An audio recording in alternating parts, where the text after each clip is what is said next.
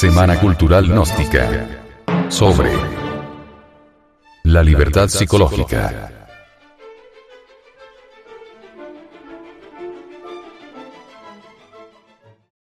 ¿Dónde está la puerta de la auténtica libertad? La libertad es algo que aún no ha sido entendido por la humanidad. Sobre el concepto libertad, planteado siempre en forma más o menos equivocado, se han cometido gravísimos errores. Ciertamente se pelea por una palabra, se sacan deducciones absurdas, se cometen atropellos de toda especie y se derrama sangre en los campos de batalla. La palabra libertad es fascinante, a todo el mundo le gusta, sin embargo, no se tiene verdadera comprensión sobre la misma, existe confusión en relación con esta palabra. No es posible encontrar una docena de personas que definan la palabra libertad en la misma forma y del mismo modo. El término libertad, en modo alguno sería comprensible para el racionalismo subjetivo. Cada cual tiene sobre este término ideas diferentes. Opiniones subjetivas de las gentes desprovistas de toda realidad objetiva. Al plantearse la cuestión libertad, existe incoherencia, vaguedad, incongruencia en cada mente. Libertad, hermosa palabra, bello término. ¿Cuántos crímenes se han cometido en su nombre? Incuestionablemente, el término libertad ha hipnotizado a las muchedumbres. Las montañas y los valles, los ríos y los mares se han teñido con sangre al conjuro de esta mágica palabra. Cuántas banderas, cuánta sangre y cuántos héroes han sucedido en el curso de la historia, cada vez que sobre el tapete de la vida se ha puesto la cuestión libertad. Desafortunadamente, después de toda independencia a tan alto precio lograda, continúa dentro de cada persona la esclavitud. ¿Quién es libre? ¿Quién ha logrado la famosa libertad? ¿Cuántos se han emancipado? El adolescente anhela libertad. Parece increíble que muchas veces teniendo pan, abrigo y refugio, se quiera huir de la casa paterna en busca de libertad. Resulta incongruente que el jovencito que tiene todo en casa, quiera evadirse, huir, alejarse de su morada, fascinado por el término libertad. Es extraño que gozando de toda clase de comodidades en hogar dichoso, se quiera perder lo que se tiene, para viajar por esas tierras del mundo y sumergirse en el dolor que el desventurado, el paria de la vida, el mendigo, anhele de verdad alejarse de la casucha, de la choza, con el propósito de obtener algún cambio mejor, resulta correcto. Pero que el niño bien, el nene de mamá, busque escapatoria, huida, resulta incongruente y hasta absurdo. Empero esto es así. La palabra libertad, fascina, hechiza, aunque nadie sepa definirla en forma precisa que la doncella quiera libertad, que anhele cambiar de casa, que desee casarse para escapar del hogar paterno y vivir una vida mejor, resulta en parte lógico, porque ella tiene derecho a ser madre. Sin embargo, ya en vida de esposa, encuentra que no es libre, y con resignación ha de seguir cargando las cadenas de la esclavitud. El empleado, cansado de tantos reglamentos, quiere verse libre, y si consigue independizarse se encuentra con el problema que continúa siendo esclavo de sus propios intereses y preocupaciones. Ciertamente, cada vez que se lucha por la libertad, nos encontramos defraudados a pesar de las victorias. Tanta sangre derramada inútilmente en nombre de la libertad, y sin embargo continuamos siendo esclavos de sí mismos y de los demás.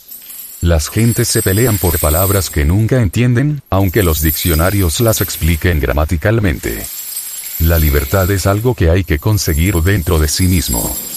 Nadie puede lograrla fuera de sí mismo.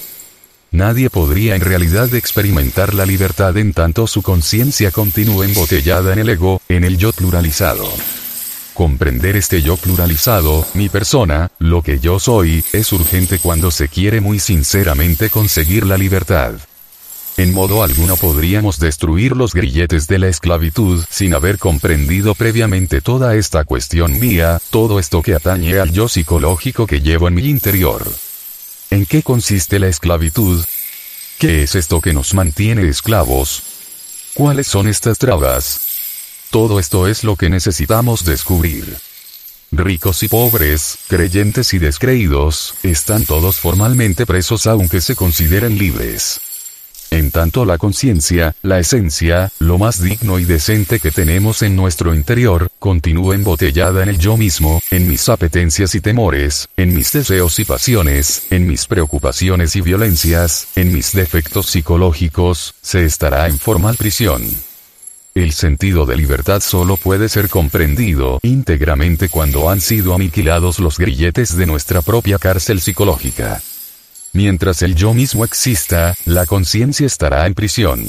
Evadirse de la cárcel solo es posible mediante la aniquilación budista, disolviendo el yo, reduciéndolo a cenizas, a polvareda cósmica. La conciencia libre, desprovista de yo, en ausencia absoluta de deseos, sin pasiones, sin apetencias ni temores, experimenta en forma directa la verdadera libertad. Cualquier concepto sobre libertad no es libertad. Las opiniones que nos formemos sobre la libertad distan mucho de ser la realidad. Las ideas que nos forjemos sobre el tema libertad, nada tienen que ver con la auténtica libertad. La libertad es algo que tenemos que experimentar en forma directa, y esto solo es posible muriendo psicológicamente, disolviendo el yo, acabando para siempre con el ego animal. Ira, lujuria, pereza, envidia, codicia, orgullo. Etcétera, etcétera. De nada serviría continuar soñando con la libertad, si de todas maneras proseguimos como esclavos. Más vale vernos a sí mismos tal cual somos, observar cuidadosamente todos estos grilletes de la esclavitud que nos mantienen en formal prisión. Autoconociéndonos, viendo lo que somos interiormente, descubriremos la puerta de la auténtica libertad.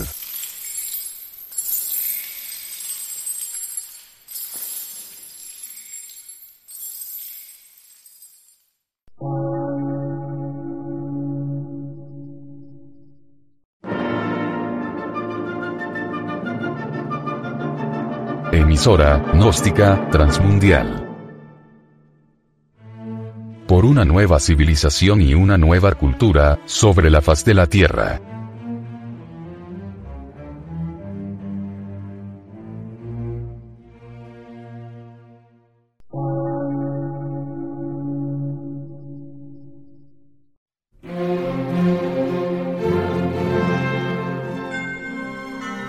Medio de radiodifusión científico, artístico, místico y filosófico, de la Asociación Colombiana de Centros de Estudios Gnósticos, Antropológicos, Psicológicos y Culturales. A.C.